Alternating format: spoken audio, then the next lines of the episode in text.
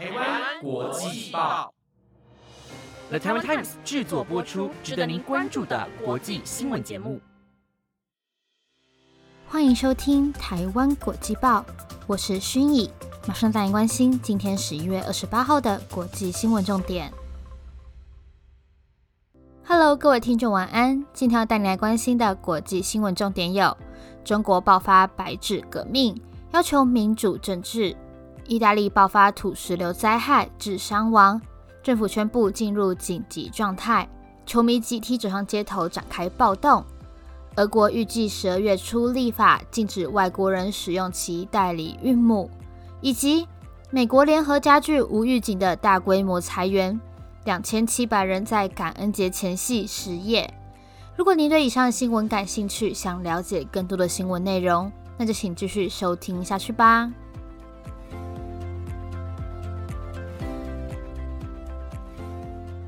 今天的第一则新闻带您关心到中国爆发的“白纸革命”。在短短的三天之内，超过五十间学校响应，表达对疫情政策的不满，以及要求民主政治。这件事的起因是因为乌鲁木齐的一场火灾，因为清零政策封锁出口，使得许多人葬身火海。在十一月二十四号，乌鲁木齐的吉祥苑小区中发生了大火，造成了十人死亡、九人受伤。网络上疯传一名女子在火灾大楼里凄厉的呐喊说：“开门，救救我们！”舆论认为这是因为政府的清零政策影响，封死逃生出口，才让人在里面活活烧死。大批愤怒的乌鲁木齐民众在二十五号晚间就突破小区封锁，前往市政府要求立刻解封。在二十七号时，乌鲁木齐的警察大肆抓捕参加抗议以及转发火灾影片的人，甚至到民众家中质问是否为微信账号本人，并且强行带走。这一起事件引发全国各地的声援，白纸革命的标签在社群不断出现。白纸革命这个名字的起源源自于一则苏联笑话，展现专制政权为了限制人民表达意见的自由，夸张到连举一张白纸都有罪。上海市民昨晚齐聚在乌鲁木齐中路，点燃烛光悼念死者，对警察喊话放人，要求高喊要自由以及共产党下台。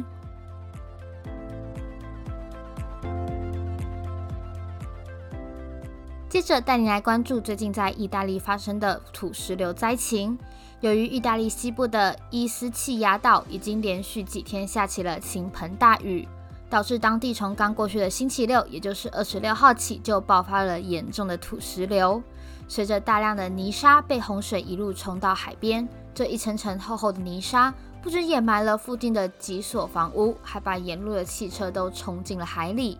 而根据意大利当局统计，截至目前，这起灾情已经造成了至少一人死亡，以及超过十人的失踪。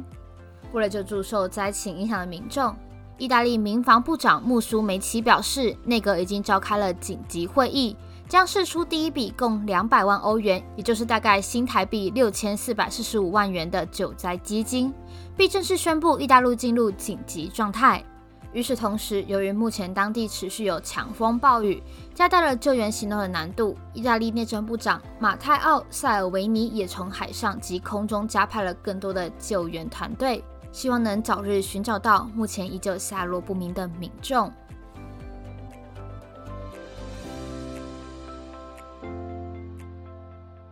接下来带你来关心世界杯足球赛的消息。今年的世界杯传出许多爆冷输球的事件。在昨天的世足赛，世界排名高居第二的比利时以零比二爆冷输球给摩洛哥，这是比利时二十八年来的小组赛首败。赛后，比利时的球迷发生了街头暴动，警方努力镇压并且维持秩序。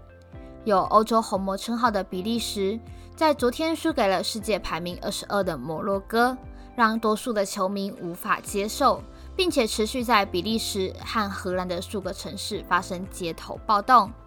球迷手持棍棒砸碎商店的橱窗。首都布鲁塞尔有民众纵火，还有向路人投掷炮竹。在荷兰发生群体暴力的事件，甚至还传出有记者的脸因此被灼伤，以及荷兰的警察被扔烟火的事故。这些球迷的行为已经让当地的地铁及电车暂时中断。布鲁塞尔市长菲利普·克洛斯建议民众暂时远离市中心，指出这些闹事的民众不是球迷，而是暴徒，并强烈谴责这起事件。目前，布鲁塞尔警方已经出动了高压水枪及催泪瓦斯镇压及驱散人群，甚至有二十人因此被拘留。目前，相关的肇事者都已经被逮捕。分组赛两场的踢完结果为一胜一败，在 F 小组排名为第三。接下来，在台湾星期四的深夜十一点，比利时的分组最终战将会对上克罗埃西亚，并且肩负着非赢不可的压力。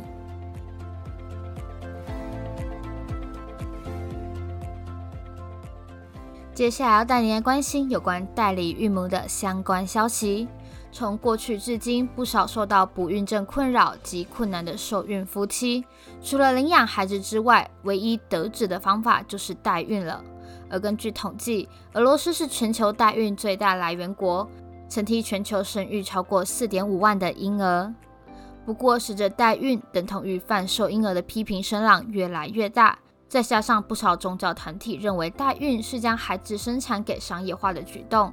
俄罗斯联邦下议院从五月份开始就逐步的审议宪法。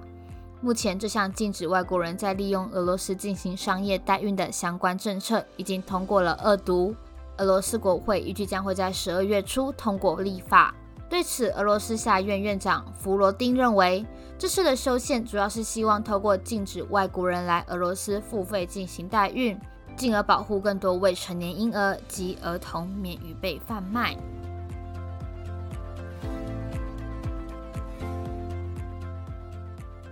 接下来带你来关心美国的裁员事件。美国知名连锁家具店联合家具工业在十一月二十一号突然传出无预警的大规模裁员，并且是在感恩节前的午夜才寄出通知信，让两千七百名员工一早起来才发现自己失业。许多员工都为此感到非常的意外与气愤。信件中内容提到，因为不可预见的业务情况，公司被迫做出艰难的决定，没有更多详细的说明解雇的原因，并且在没有失业者健康保险的情况下，所有福利都将终止，只是司机立刻归还设备及库存商品，不论是否完成送货。这么临时的解雇通知，让员工们都受到了非常大的打击，许多人也非常的气愤。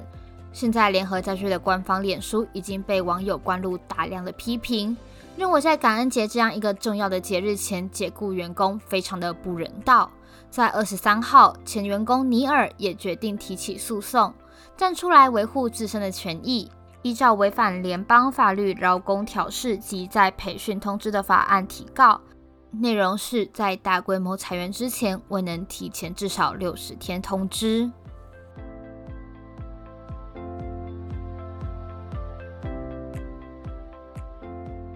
以上便是今天的五则新闻内容。不知道各位听众最喜欢哪一则新闻呢？都欢迎到我们台湾国际报的 Apple Podcast、IGFB 留言告诉我们哦。